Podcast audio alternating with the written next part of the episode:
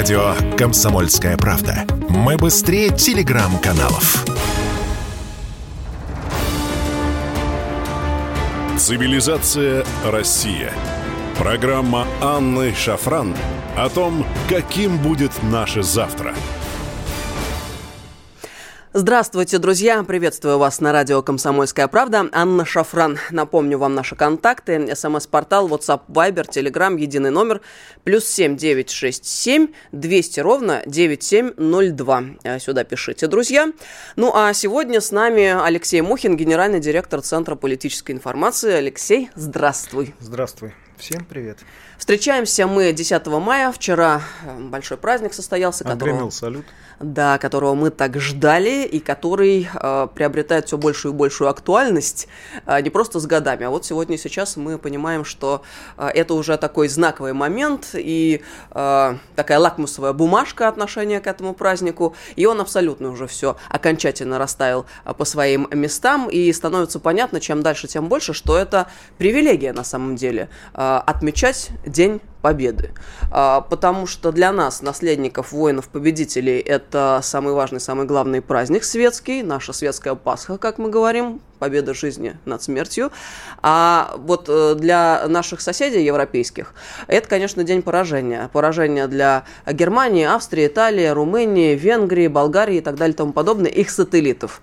Ну и, э, конечно, это день, за который освобожденные государства Европы, э, с одной стороны, должны быть нам благодарны, но с другой стороны, после не десятков, а сотен лет русофобской пропаганды, им этот день как бельмо в глазу. Ну просто э, им это неприятно, потому что как могли варвары дать им свободу? Это не укладывается никак в их рамки, их в принципе здесь можно понять. Но вот что мы еще главное должны зафиксировать здесь для себя, как мне кажется, для нас это день победы, для них это день поражения. Они в те времена в Париже ели свои круассаны, в Праге пили свое пиво, а мы что делали? Давайте, друзья, вот это зафиксируем. Мы сражались. Наши мужчины сражались на передовой на фронте, а наши женщины и дети сражались в тылу, обеспечивая тот самый тыл. Вот ну, чем нас... Женщины и дети сражались на фронте не хуже мужчин. На самом деле тому есть очень много свидетельств. Европа действительно еще с первого тысячелетия до нашей эры, что называется, во времена письменной истории, испытывает, с тех времен испытывает комплекс неполноценности, потому что с севера приходили варвары и делали, на самом деле, на взгляд европейцев, которые тогда не были совсем э, цивилизованными, невообразимые вещи – надо сказать, что э, западная историография, европейская, западноевропейская историография тщательно вымарывает а, эти исторические свидетельства и а, формирует а, такую средиземноморскую центричность человеческой цивилизации. Хотя на самом деле, если уж э, даже взглянуть просто на исторические карты, э, Средиземноморье не было первой цивилизацией, которая оформилась. Все-таки Междуречие оно правит. И с течением времени, да, безусловно, за последние 300 последних столетия Россия наносила Западной Европе непоправимый имиджевый урон. Причем самое интересное, что Европа приходила к России, не Россия приходила к Европе. А потом, ну, пили э, мы пили кофе и в Берлине, и в Париже, на самом деле. Сначала в Париже, потом в Берлине. И да, действительно, ну, их надо просто понять. Это очень сложно простить. И тем более а, понять, и тем более признать один из советских военачальников сказал, да, мы их победили, мы их освободили, вернее, они нам этого не простят. Да, действительно. И мы не устаем напоминать о том, что те страны, которые сейчас особенно буйствуют в отношении России, я имею в виду санкционное воздействие, все-таки это страны гитлеровской коалиции. Это тоже стоит периодически им напоминать. Они от этого очень впадают в определенное э, нервозное состояние, но э, уроки истории нужно учить.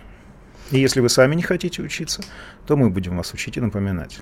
Но в итоге получается, что настал э, момент реваншизма с их стороны. Вот они жили А нацизм это всегда реванш. Э, несколько десятилетий. Нацизм это э, еще по Германии, мы прекрасно помним, первая, полов... первая половина 20-го столетия. Именно реваншизм лег в основу э, нацизма и создания новой оккультной идеологии, которая, собственно, вот и а, приобрела формат коричневой чумы 20 века. И реваншизм, да, безусловно, он лежит в основе, он мобилизует, поднимает и так далее, и так далее. Ну, ты сказал еще оккультная идеология. Совершенно в точку, естественно, это так и есть. А, но а, мне кажется, еще не все до конца поняли, что сегодня на Украине вот абсолютно то же самое просто по кальке происходит, даже по части вот того идеологического обеспечения метафизики процесса, я имею в виду. То есть они вплоть до оккультизма, вплоть до неоязычества и сатанизма дошли и вооружились именно этой идеологией. А, вот э, э, насколько в этом смысле они эм, э, могут считаться полными, скажем так, идееспособными продолжателями, и как долго это может продлиться? Честно говоря, я противник термина неонацизм. Мне тоже Нацизм не, не может быть нео. Совершенно Это верно. просто нацизм. Солидарно. Я нацизм есть нацизм. Все время, ну, я все время решил ну, оформить признаки нацизма в современном мире и так далее. Там три принципа в основном. Первое – это признание преемственности с Третьим рейхом, собственно, ну, все-таки колыбель нацизма европейского, никуда не деться. Второе – это объявление себя и своей нации исключительным. И третье – объявление какой-то любой другой нации, подлежащей уничтожению. Вот если эти три принципа присутствуют в идеологии, оккультной идеологии какой-то страны, в нашем случае это, к сожалению, Украина, а, то мы со всей определенностью можем сказать, что эта страна исповедует нацизм э, как форму существования со всеми вытекающими отсюда последствиями. А чума, как вы знаете, имеет э, свойство распространяться. И поэтому, если не купировать очаги, то она будет распространяться и дальше. Что и произошло с э, бедной старушкой Европой, которая сейчас, э, благодаря действиям группы лиц, европейских политиков и госдеятелей, к сожалению, на мой взгляд, на мой взгляд, подчеркну, глубоко коррумпированных ангажированных США, они сейчас ввергают Западную Европу в состояние э, хаоса, нестабильности, э, уничтожают фактически национальные европейские экономики. И, честно говоря, все это не доставляет нам, нам в России, на мой взгляд, никакого удовольствия. Потому что мы понимаем, что происходит с Европой, а Европа, судя по всему, не понимает. В этой связи кризис когнитивных, когнитивный кризис в Европе налицо. Вот ты сказала о трех признаках нацизма. Я еще раз повторю, записала за тобой на всякий случай. Признание преемственности с Третьим Не преемственности, а, а признание идентичности с Третьим рейхом. Но в любом случае Потому аналогии. Что там не преем, преемственность Параллели. подразумевает какие-то изменения, а изменений-то нет. Они просто берут э, все один к одному, вплоть до выкриков и камланий. Все, ну, и все символика кальке, то же самое, абсолютно. да. То есть это, это, по сути, речь идет о самоидентификации. А, объявление себя исключительным, исключительной нацией и объявление какой-то нации, подлежащей уничтожению. Или нескольких. Да, но это все абсолютно так исходится с тем, что на Украине происходит. Однако же, вот мне кажется, что в этом контексте, когда мы говорим, что настала новая эпоха, это эпоха а, абсолютно чистых форм. Вот есть правда, есть ложь. Да, да, нет, нет, как в Евангелии сказано. А, есть а, вещи, которые необходимо назвать своими именами.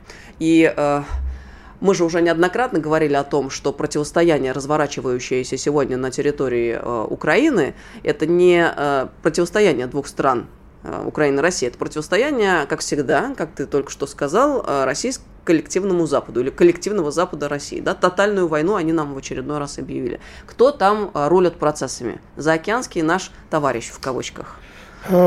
Так называемые островные государства, то есть люди с островным мышлением. Или англосаксы. Ну, можно их назвать англосаксами, хотя там уже намешано так, что англосаксов там уже размазано Так вот, я к чему веду, Алексей? Когда мы говорим о признаках нацизма и их перечисляем, мне кажется, тут сложно не усмотреть в том числе, ну, в данном случае у наших заокеанских не партнеров, а те же самые признаки. Может быть, не а, во всей своей полноте, но, тем не менее, Америка исключительная нация, они о себе это очень часто говорят, а то, что они должны рулить миром и создавать правила, по которым должны играть все.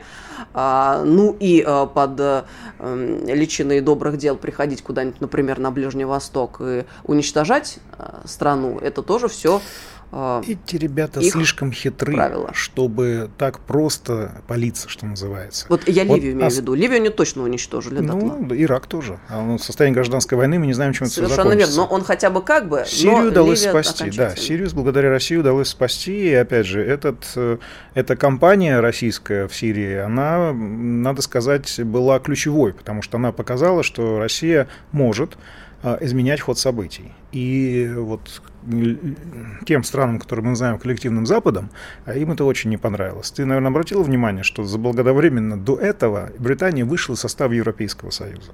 Сделала это под э, да, неудовольствие своего местного населения, но Брекзит, на самом деле, это очень показательный акт.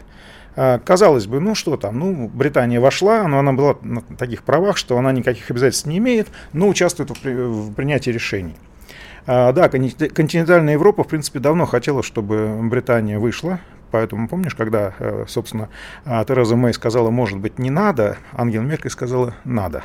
Федя, надо. вот. Брекзит так Брекзит.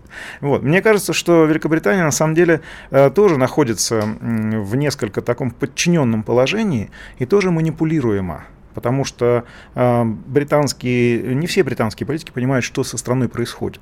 Брекзит, с одной стороны, это катастрофа для британской экономики, это э, до сих пор ощущается. Я обращу внимание, просто Британия теряет э, самое важное, собственно, что, что она из себя представляла, финанс, мировой финансовый центр. Она очень сильно потеряла в пользу других э, финансовых центров, располагающихся в континентальной Европе. Этому событию, к сожалению, уделяют мало внимания, хотя оно очень неоднозначное. И вы, наверное, заметили, дорогие слушатели, что Британия стала разваливаться буквально на глазах. А, вообще э, им, ей не повезло с премьерами. То есть подряд было несколько слабых и очень таких премьеров, которые э, принимали явно не, неправильные решения. Вот. Для страны прежде всего, я имею в виду, не для кого-то другого, а именно для страны. Тони Блэр наврал э, парламенту, вынужден был извиняться ну, по поводу э, ситуации в Ираке. И сказал потом, что его спецслужбы ввели заблуждение, хотя э, все это, на самом деле, наводит на грустные размышления, что мы привыкли говорить о том, что Британия, э, там, это ментальная э, доминанта, она пытается там, сформировать свою империю и все остальное. Но э, на самом деле у меня складывается впечатление все больше и больше, что, э, судя по тому, какие государственные деятели занимают э, ключевые посты э, в Лондоне, я имею в виду наших любимых министров обороны Бена Уоллеса и не менее любимого министра иностранных дел, да, э, Трасс, вот, Лиз Трасс, а, они все больше радуют нас э, очень интересными псевдоисторическими познаниями, которыми делятся охотно и достаточно уверенно. Вот. В этой связи мне кажется, что это очень сильно накладывает на самом деле отпечаток на то, как формируется имидж Британии. Что касается Вашингтона, Второе островное государство, которое пытается рулить всем миром. Почему я настаиваю на термине островной? Э, очень просто. Дело в том, что это островная ментальность. Э, когда человек живет на острове, он думает, что до него вот все, что происходит э, в остальном мире, на континентах, не докатится. То есть отсидимся на острове. И это мышление, оно лежит, кладется в основу идеологии экспансионистской, такой колониальной, которая заставляет этих ребят в том числе в Вашингтоне, а это тоже островное государство с мышлением островным, мы помним, да, они даже называют за озером, заозерные братья наши. Вот. Все это заставляет их думать и считать, что вот они э, будут манипулировать э, континентом, они рассматривают как ценный приз, это и пиратская тоже такая немножко психология. Вот. И, и это очень много объясняет то, что происходит в Европе. Этим ребятам не жалко старушку Европу. Они привыкли ее грабить. Они привыкли грабить Африку, Латинскую Америку и Европу тоже. Потому что в Европе, как они считают, живут мягкотелые политики, люди, которые вообще не понимают и не обладают суверенным мышлением и так далее. И они так их рассматривают. Самое интересное, что это правда. Это правда. Но для того, чтобы управлять этими, э, этими э, полмиллиардом э, людей, которые представляют из себя хороший такой рынок, потребительский, да, необходимы э, пастухи. И вот, как мне кажется, э, и британцы, и американцы здесь в определенности, во всяком случае, ну, невозможно не видеть трогательного единения Ми-6 и ЦРУ в этой связи. Мне кажется, они придумали такую вещь. Они создали определенный класс управленцев, поселили его в Брюсселе, а, расселили по самым разным ключевым позициям в Германии там и так далее. А, Э, но их, этих людей объединяет одно. Вот говорят, э, что поскреби русского, найдешь татарина. Вот сейчас, как начинаем скрести какого-нибудь европейского политика, который очень сильно задирает Россию и такой русофоб весь сам из себя, и обнаруживаются какие-то очень странные родственные связи. Я намекаю на Олафа нашего Шольца, да? Да, да, на да. вот этих ребят, у которых просто деды, что называется, на Анже Дуду, деды нацисты. Абсолютно натуральные, такие вот. рафинированные. мне, да, мне кажется, что э, скрести нужно дальше, потому что мы много интересного узнаем о происхождении европейских политиков, которые особенно сейчас русофобствуют и направляют всю остальную достаточно аморфном политическом смысле Европу по ложному пути, следуя противостояние с Россией что приводило, раз в столетие, я уже об этом говорил, к глобальным конфликтам, которые заканчивались для Европы катастрофой. Вот ты плавно подвел к следующему вопросу, который я как раз хотел задать. Я не был задать. в курсе. Какой следующий вопрос? Опять, э, это я о том, что настало время назвать вещи своими именами.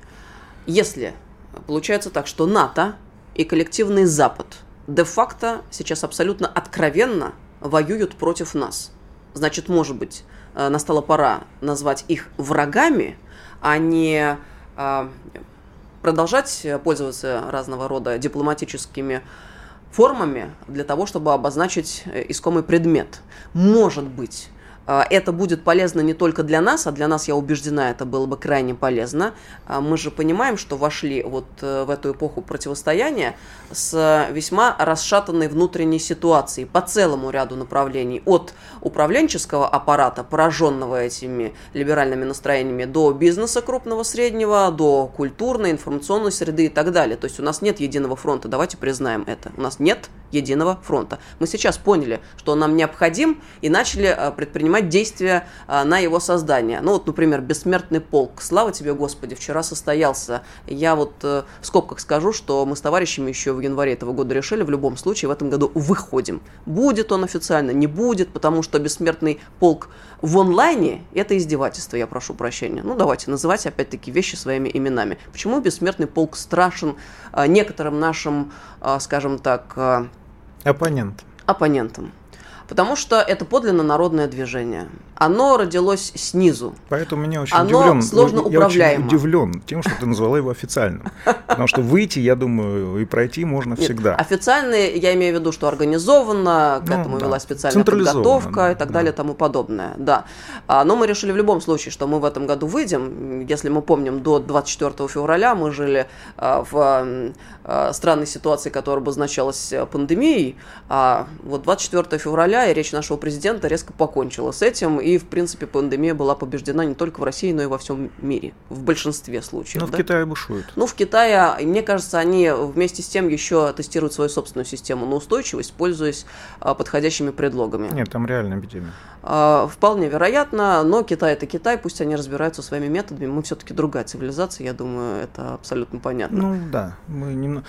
Китай все-таки, да, это интересная с точки зрения, цивилизационной точки зрения, а, абсолютно такая Э, вещь в себе, э, которую сложно понять, но если начинать мыслить как китайцы, то многое в политике Китая, официального Китая, становится объяснимым.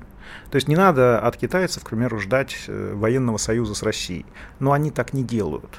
Китай – это нация торговцев.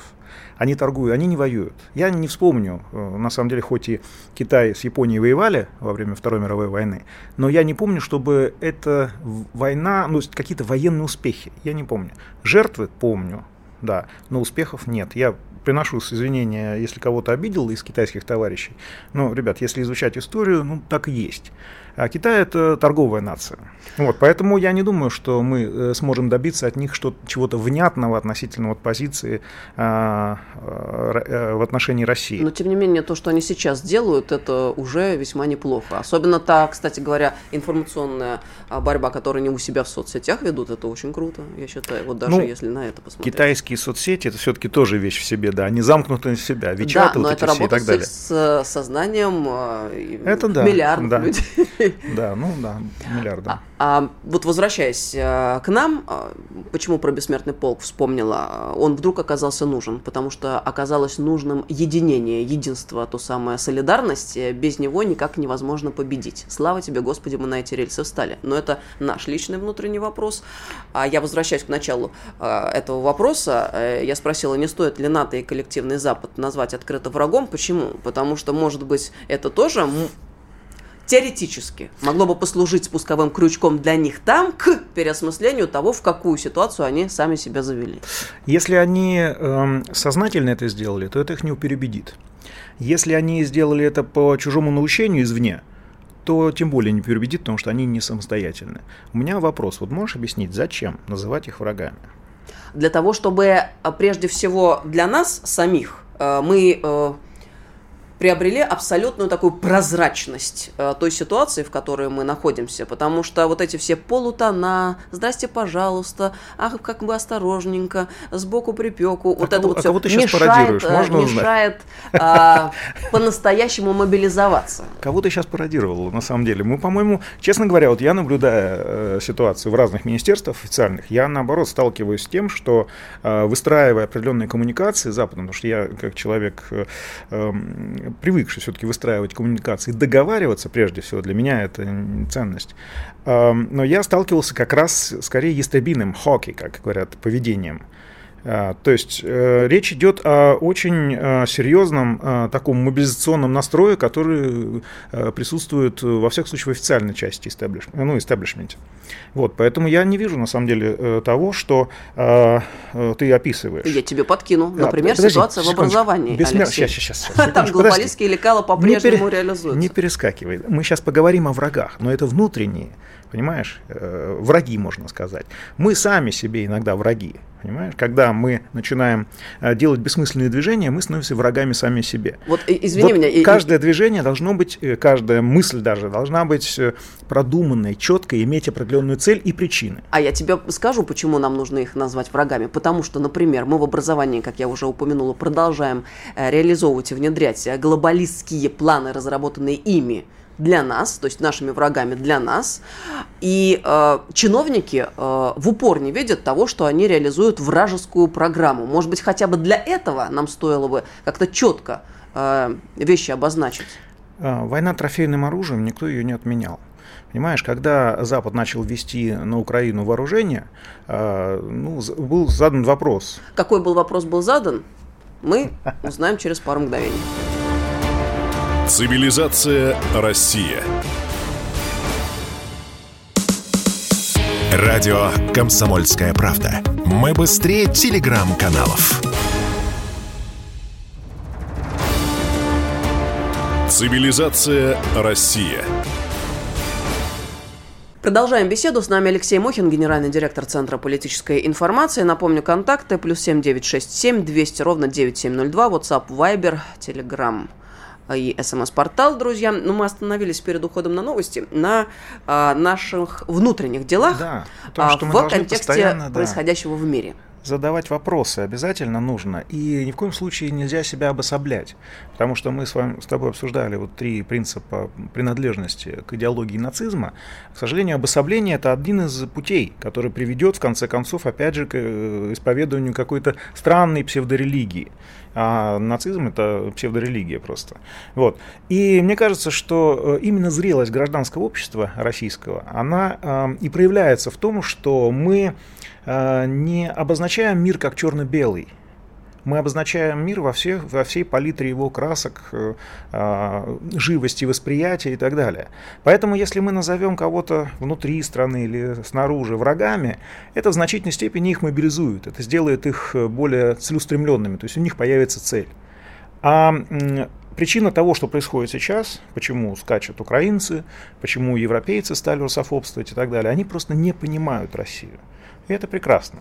Потому что загадочная славянская душа, которую так хорошо, красочно, сочно описали наши классики, она именно состоит в том, что она загадочная. Понять ее невозможно и постичь ее невозможно. Это как истина. В последней инстанции истина в, с, вот, с э, большой буквы. Да, правда у всех своя. У них тоже есть правда, и она у них своя. У нас своя правда. Мериться правдами, ну, мне кажется, это что-то из, из песочницы. Делать это не стоит. А настаивать на своей правде обязательно необходимо. Это как раз и есть мобилизация. Вот э, бессмертный полк, полк, о котором мы с тобой говорили, это пример слаживания между военной частью нашего общества и гражданской частью общества. Вот это боевое, в каком смысле, боевое гражданское военное слаживание, оно крайне важно, оно заставляет нас э, понимать, как действует армия, зачем она это действует и какую цель мы ставим. Мы ставим целью денацификацию Украины. К сожалению, ребята запустили болезнь под названием нацизм до такой фазы, что она стала заразной, она стала опасной для окружающих. Что в таких случаях делают? Лечат. Вот, собственно, процесс излечения сейчас, он болезненный, да, он сопровождается тем, что э, родственники э, больного бегают вокруг, мешают врачам, даже толкают их, э, третируют, оскорбляют и так далее. Но врачи все равно работают. Бригада врачей профессиональна. И, э, Мне кажется, родственники, наоборот, не хотят, чтобы пациент был излечен. Само собой. Они ждут наследства. Они дербанят сейчас в Украину, зерно вывозится сейчас. А зерно из, э, и разные другие продукты сельского хозяйства вывозятся. То есть Запад провоцирует сейчас на Украине голод. Ребята, вы чего вообще? Мы что, голодоморе опять потом услышим? В очередной раз. Как ты думаешь, кто будет виноват в этом всем? Ну, в этом нет ну, никаких это, сомнений. Никаких сомнений, да. Лицемерие Запада, оно таково. По-моему, ребята, они уже, вот их правда, она превратилась в неправду. А, они перестали просто ощущать разницу между правдой и неправдой. И это весьма, а, весьма прискорбно, печально, потому что как только какой-нибудь западный политик открывает рот, он начинает лгать. И это очевидно всем, здесь, в России. И когда гражданское общество любой западной страны перестает отличать правду от неправды, э, разражается кризис, глобальнейший кризис, в умах прежде всего. Надо сказать справедливости, надо, ради надо сказать, что а, сейчас, как мы уже обсуждали, колесо сансары повернулось, и многие представители гражданского общества а, во Франции, в Германии и так далее, они, они видят, они чувствуют, что им лгут. А, и это прекрасно, на самом деле. Вот, поэтому я говорю, нельзя объявлять врагами, потому что это уравняет тех, кто лжет, и тех, кто говорит правду на Западе. Уравняет в наших глазах. И это может быть причиной катастрофы. А ты сказал про правду и неправду. А, я вспомнила вот эту вот историю с очень модным в последнее время, особенно а, в кругах таких политических, истеблишмента политического постправда и новая искренность. Более того, у меня один знакомый губернатор недавно, как-то некоторое время назад э, мы общались, и так пошутил, что, ну, ты знаешь, это новая искренность. Так как, положено, так не положено. Когда человек начинает жонглировать новыми терминами, значение которых не совсем понимает, это верный признак того, что он не осмысливает свое существование. Он живет бессмысленно. Бессмысленно жить э, комфортно. Но это овощная жизнь. А, и поэтому потом люди начинают оглядываться говорят, как я вообще сюда попал? Ты просто бессмысленно шел. Вот и все. Каждый шаг человека должен быть осмыслен. Должна быть цель, должна быть причина, почему он это делает, этот шаг. И это же касается стран. Теперь давай попробуем выяснить, почему же они так себя ведут. Страх. Страх лежит в основе, потому что Россия слишком быстро стала восстанавливаться. И возвращать те утерянные территории и те компетенции, которыми владела всегда, после распада Советского Союза. И они решили, убьем пока маленькое. То есть пока Россия не может полноценно ответить на западные санкции, пока Россия э, по совокупности военного потенциала уступает НАТО и так далее. Вот это причина, по которой это происходит. Это надо совершенно четко понимать. От нас не отстанут, это тоже надо четко понимать. Поэтому нам придется работать, как это делали наши предки. Помнишь, либералы очень часто смеются, можем повторить. Ну что вы там можете повторить? Ну, посмотрим. Вот сейчас посмотрим, можем ли мы повторить или нет. Потому что ситуация, сама ситуация сконструирована так, что мы, по сути, сейчас должны работать э, с, тем, с наследниками тех нацистов, которые, собственно, и напали на э, Советский Союз в 1941 году. 22 июня, ровно в 4 часа. Но вот э, вся эта модная история с, например, новой искренностью, которую я уже вспоминала, как ты думаешь, она э, постепенно уходит из повестки текущей? То есть она перестанет быть модной в ближайшее время? Или там вот этот вот корпус, в частности, губернаторский, а, э, власти местные на местах, до них это с трудом. Э, Ты имеешь в виду губернаторов-технократов, да? Да. Они очень любят говорить на новоязе, на языке, который мало кто понимает. Ну, то есть, чем деле. дальше от Москвы, тем э, менее быстро доходит Тем- э, информация тем- и понимание того, как разворачиваться Тем процесс. более яркое у них оперение, да, и отношение к ним такое же. Вот. Мне кажется, да, человек, который руководит регионом, человек, который руководит хотя бы каким-то коллективом, он должен разговаривать на языке, который этот коллектив понимает или регион понимает.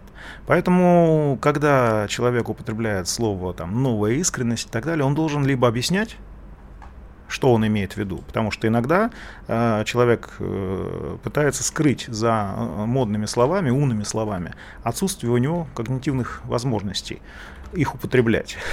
вот. И когда его просишь, а что вы понимаете под тем или иным термином, он начинает сыпаться.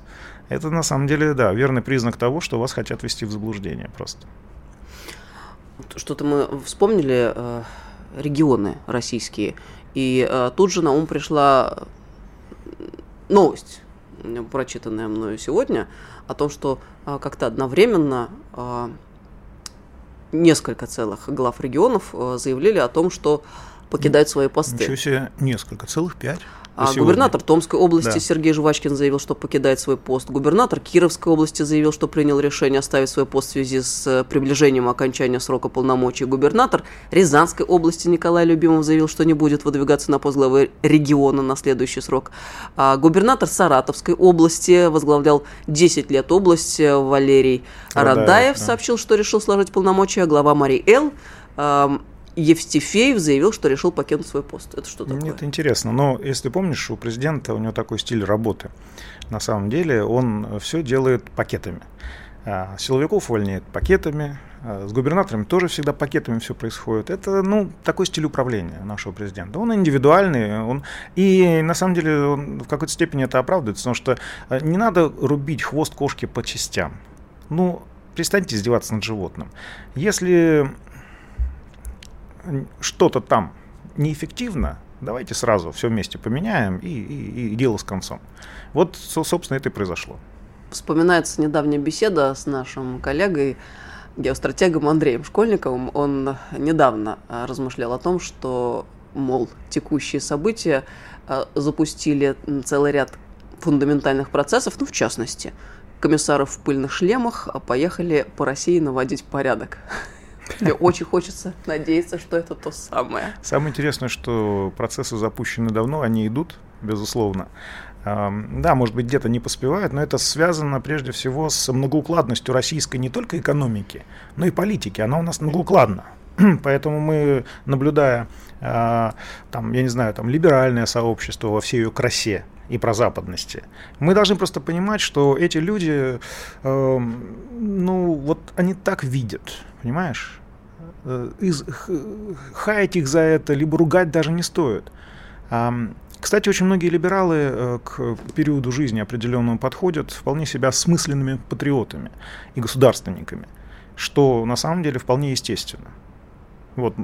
Так что я наблюдал и обратный процесс, когда человек-государственник начинает э, стоять на либеральных позициях, а либертарианство, как, как известно, оно отрицало просто э, исторически э, государственные органы. И, ну, это тоже, кстати, английская болезнь. При, собственно, английском дворе, в принципе, вот это и развивалось. Все, Мне нравится, что это именно при английском дворе, там, где королева, сколько она пережила уже американских Ну, президентов. там король скорее, да.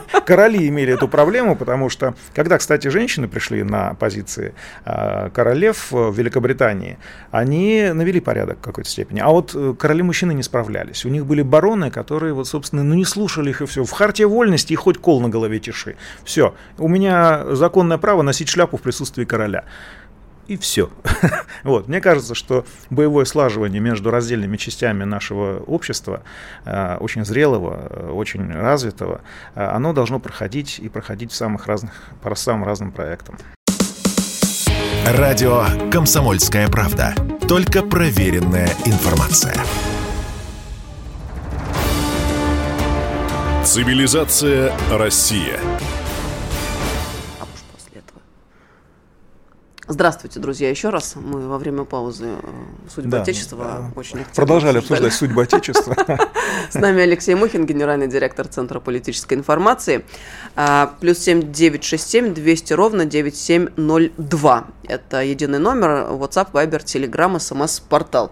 Мы перед уходом на новости остановились на вопросе, который я забыла, честно да, признаюсь. Мы потому что мы остановились на, остров... на островных делах одного там государства и о заразе, которая по всей Европушке пошла, в том числе и дошла до Россиюшки. Э, либер... Э, да, сначала либертарианство, потом верно. либерализм, да, в новом виде, потому что сейчас мы видим модификацию вот этого либерализма, который э, похуже коричневой чумы иногда. Вот ультралибералы — это ребята такие опасные. Они, собственно, и формируют определенную атмосферу ненависти, в том числе, прежде всего, в американском обществе, в европейском обществе, которая заставляет их буквально искать внешнего врага для того, чтобы стабилизировать и объяснить неудачи своих собственных э, правителей. Ну, э, не секрет же, да, что это очень такая распространенная, универсальная, можно сказать, мировая метода, когда ты не успешно совершаешь ошибки, лучше всего найти причину вовне. Вот, собственно, чем, почему я э, очень внимательно наблюдаю за когнитивным кризисом на Западе. Потому что он несет опасность для нас. Мы становимся для них врагами такими обозначенными, официальными, с помощью которых они объясняют все беды, которые происходят. Вот, например, Джозеф Байден, э, который возглавляет на данном этапе, вернее, имеет такую первую позицию в их э, олигархической геронтократии. Вот, он, собственно, и так и назвал Путин, путинские цены. Все, он прямым текстом просто это происходит. Борис Джонсон перелогинился как премьер-министр после скандалов э, ковидных и так далее, именно на украинском российском вопросе. Как мне нравится этот термин «перелогинился». Отлично сказано. Ну а как иначе? Ну, ну, ну это же какая-то демократия к черту. Если человек совершает громадное количество ошибок, он плюет на свои же собственные законы, а потом, по сути, активнейшим образом принимает участие в организации военных действий, и сохраняет позицию премьер-министра именно потому, что он играет на вот этих э, антироссийских чувствах. А, если бы Путина не было, его следовало бы Западу придумать. Потому что э, в какой-то момент, когда распался Варшавский договор, был очень серьезный дискурс, спор, мы обсуждали это, да, о том, зачем НАТО нужно вообще. 10 лет эта организация, по сути, болталась, как одна там субстанция в проруби. Не, не могла объяснить даже, зачем это нужно. И оно испытало очень серьезный кризис. А потом появилась Россия после Мюнхенской речи Владимира Путина. И НАТО тут же бодро начало восстанавливаться, расширяться и так далее. Что и привело к нынешнему кризису безопасности во всем мире. Потому что речь сейчас идет именно неоправданном и очень агрессивном, опасном поведении. Есть опасное вождение, вот это опасное поведение. Когда Россия предложила определенные принципы безопасности, причем не настаивала на том, что обязательно надо так сделать. Она сказала, давайте будем все-таки договариваться о принципах коллективной безопасности, которые США, Британия стали благополучно отменять, а, пессимизируя институты ООН, там, не знаю, игнорируя Международный уголовный суд, который нам теперь тычут в лицо и так далее. Все это привело к тому, что э, международная безопасность перестала существовать. Э, про, международное право поменялось правилами, которые, что называется, определяет тот, кто себя сам назначил. Россия, безусловно, не могла принять такую реальность, новую реальность, вот, и, безусловно, стала настаивать на возвращении к нормальной реальности, которая без всякой там приставки, просто к реальности. И это привело в неистовство этих ребят, которые на самом деле не обладают никакой ни выдержкой, э, ничем, и привело к нынешнему украинскому кризису. Вот, собственно, все очень просто. Если сейчас им удастся прогнуть, дальше они будут, они сейчас уже прогибают Индию, они сейчас уже прогибают Китай, пытаются прогнуть Китай и так далее, то, к сожалению, мы э, будем присутствовать при формировании вот этой олигархической геронтократии уже во всему, по всему миру. И это, извините меня, совсем нехорошо. Это тупиковый путь цивилизационного развития.